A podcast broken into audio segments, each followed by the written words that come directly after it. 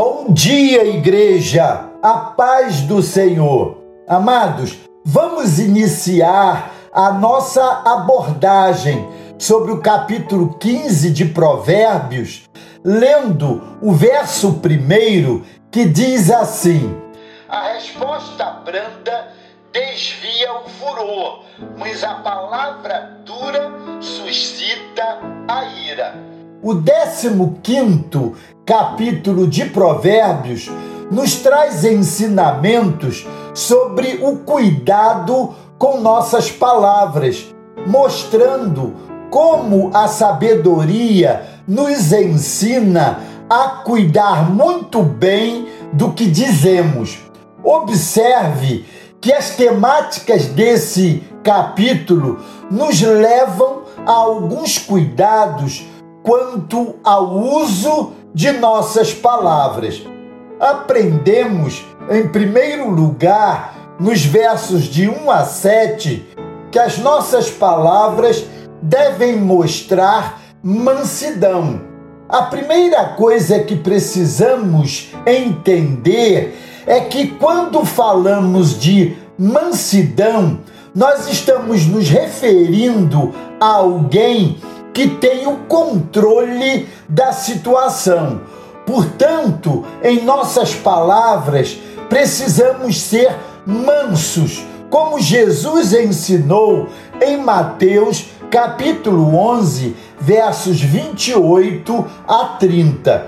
Quando falamos de forma mansa, conseguimos alcançar o coração das pessoas, mas quando alguém fala de forma dura, o coração e a mente das pessoas se fecham e não conseguem entender. O tom da voz influencia muito em nossas palavras. A grosseria e gritos são comportamentos que não condizem com a vida cristã.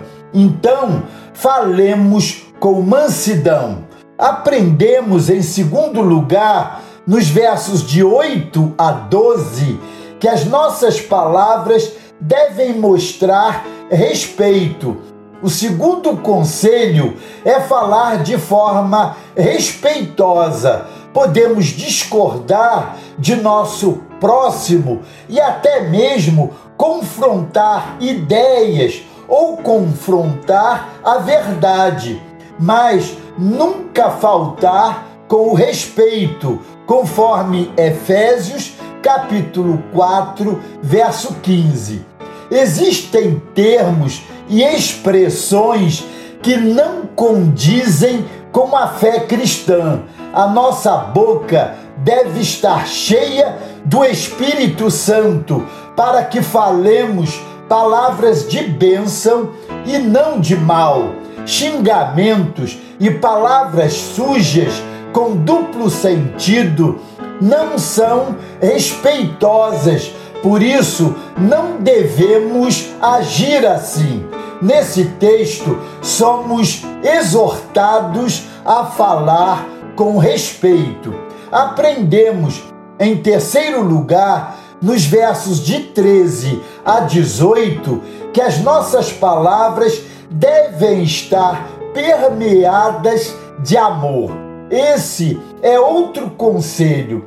Falar sempre com amor. Podemos ter até um posicionamento firme no nosso falar, mas sempre com amor.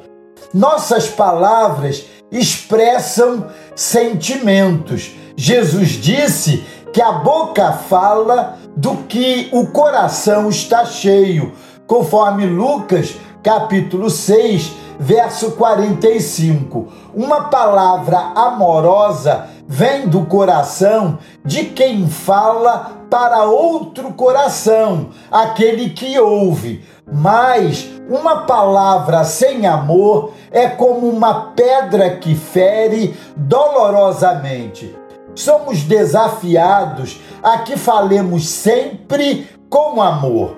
Aprendemos, em quarto lugar, nos versos de 19 a 26, que as nossas palavras devem mostrar humildade. Uma pessoa arrogante fala coisas inconsequentes e só pensa em si mesma. Quem é humilde consegue pensar primeiro no seu próximo e por isso, antes de falar, se preocupa em nunca ofender. Não devemos falar algo que não gostaríamos de ouvir, conforme Mateus capítulo 7, verso 12. Portanto, falemos com humildade. Aprendemos em quinto e último lugar, nos versos de 27 a 33, que as nossas palavras sejam pontuadas de temor. O último e talvez o maior conselho é falar sempre com o temor de Deus. O Senhor vê todas as coisas e sabe o que falamos.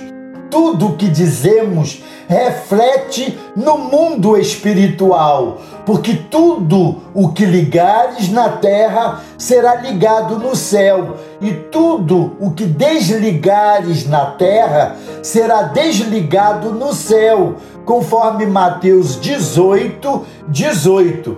Somos responsáveis por cada coisa que falamos e teremos que prestar contas diante de Deus, porque as palavras são como sementes que produzem frutos bons ou ruins, conforme Gálatas 6, verso 7.